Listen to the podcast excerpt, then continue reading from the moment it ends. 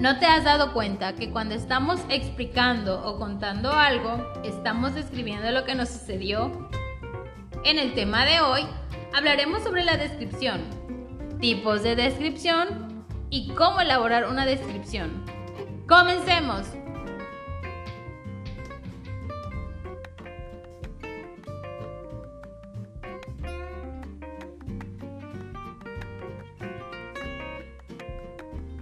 Antes que todo, ¿sabes qué es una descripción? Bueno, describir es explicar de una forma detallada y ordenada cómo son las personas, los lugares o los objetos. El proceso de la descripción siempre debe de venir precedido por la observación. En este sentido, la descripción puede entenderse como una representación verbal las descripciones también nos permiten ofrecer detalles específicos y claros de aquello que se quiere dar a conocer, a fin de hacerlo más creíble y real para quien recibe la información.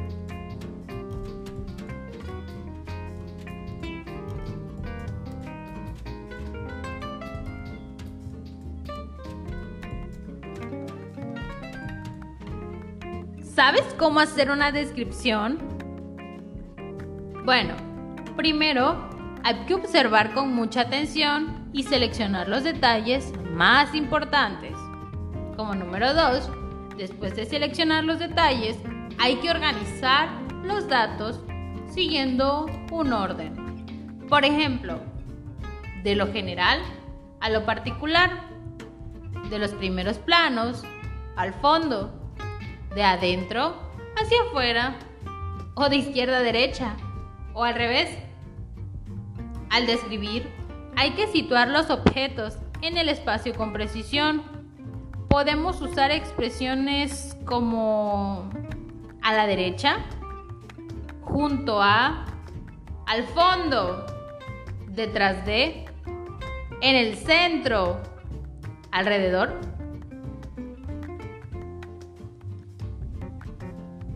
Escríbeme en los comentarios si has utilizado alguna de estas expresiones en alguna descripción.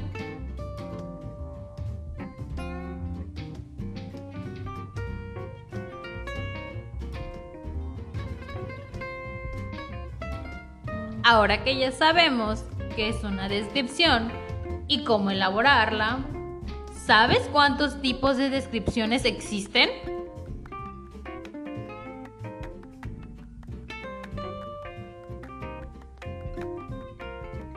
Bueno, existen cinco tipos de descripción.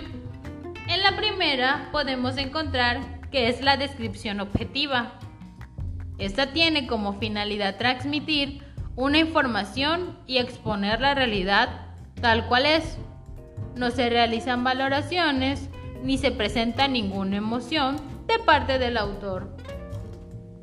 En la segunda es la descripción subjetiva es aquella en la que se otorga una carga emocional a las descripciones y predominan las valoraciones personales, desde la visión y la sensibilidad del emisor. La tercera es descripción de personas. Se puede realizar de la siguiente manera. En la posografía, también conocida como descripción física, es el tipo de descripción que se enfoca en los rasgos físicos y en la apariencia externa del individuo.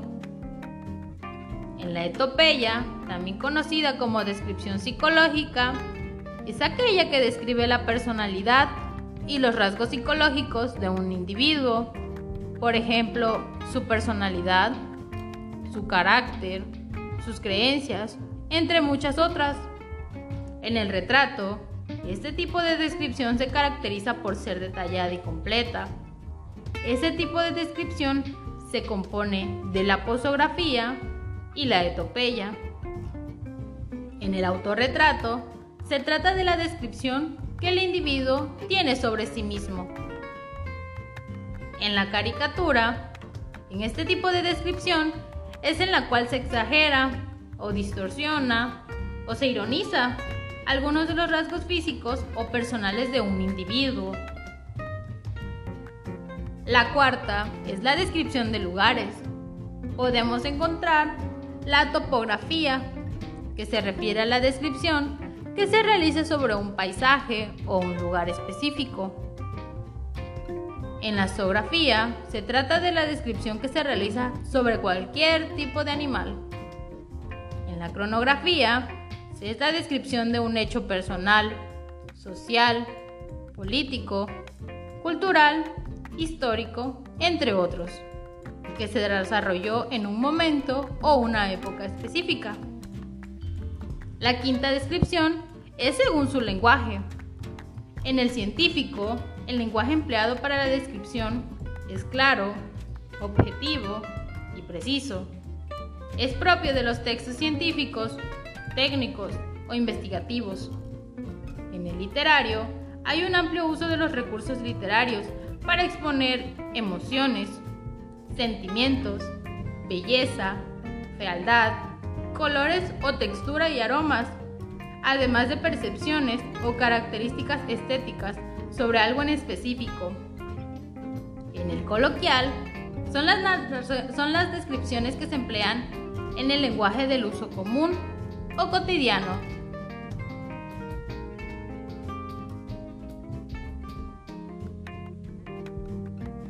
Hemos llegado al final de este podcast. Espero y te haya gustado.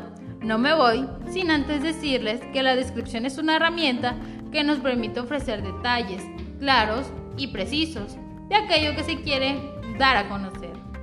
Dios me los bendiga mucho. Yo soy Diana Cruz. Esto fue todo por hoy. Espero volvernos a encontrar en un próximo episodio.